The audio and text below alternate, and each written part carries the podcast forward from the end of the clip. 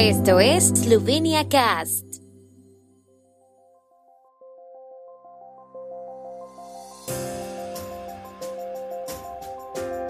Noticias.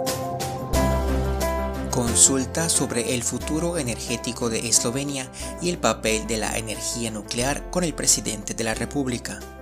Gobierno esloveno se reúne hoy en Verdu para discutir medidas anticorona. Ministro de Salud es partidario de cerrar y confinar nuevamente a Eslovenia. Renovación completa del edificio del Archivo de la República de Eslovenia y el Museo de la Independencia de Eslovenia.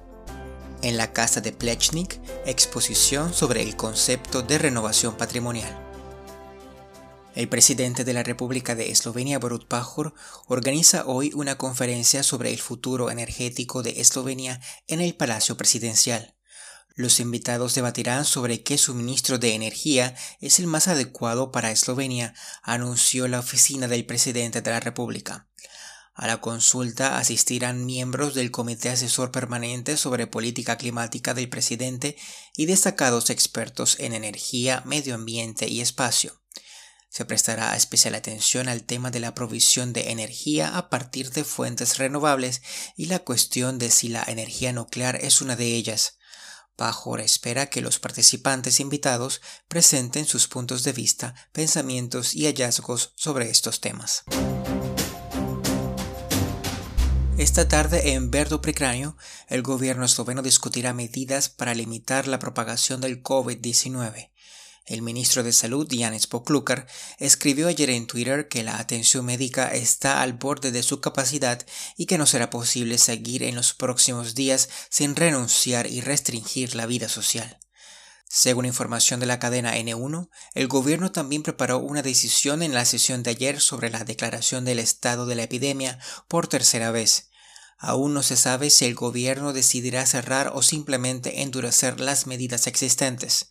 Según algunos informes de los medios, el ministro de Salud Yanis Poklukar llegó a la sesión de gobierno de ayer con dos opciones, el cierre completo del país o su renuncia.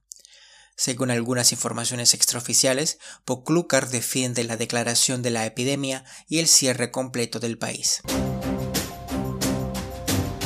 El ministro de Salud, Janis Poklukar, en respuesta a las declaraciones de ayer del coordinador de la parte logística de la vacunación contra el COVID-19 y el COCATSIN, advirtió que la atención médica está al borde de la capacidad y que sin la restricción y renuncia a la vida pública en los próximos días no es posible seguir. Katzin evaluó ayer que es inaceptable e indecente que la salud espere un cierre completo del país, pero por otro lado no sabe cómo adecuar su forma de trabajar a las necesidades de las personas que esperan horas para estar en fila para la vacunación. La atención médica está al límite de su capacidad, tanto en los niveles primario, secundario y terciario, dice Poklukar, quien describe las palabras de Katzin como una falta de respeto a todos los empleados de la salud que están haciendo enormes esfuerzos en estos días. Pide comprensión y cooperación a los ciudadanos porque, como anunció, estamos entrando en los días más difíciles. El gobierno esloveno ha incluido en el plan de programas de desarrollo un proyecto para la reconstrucción y ampliación del edificio de la calle Polianska en Ljubljana para el Archivo de la República de Eslovenia y el Museo de la Independencia de Eslovenia. El proyecto se estima en más de 15.7 millones de euros y será financiado integralmente con el presupuesto del Ministerio de Cultura, anunciaron tras sesión gubernamental de ayer. El ala norte del edificio está gestionada por el Archivo de la República de Eslovenia y el Museo de la Independencia de Eslovenia. Esta parte no está en uso ahora porque se encuentra en malas condiciones y necesita una revisión completa.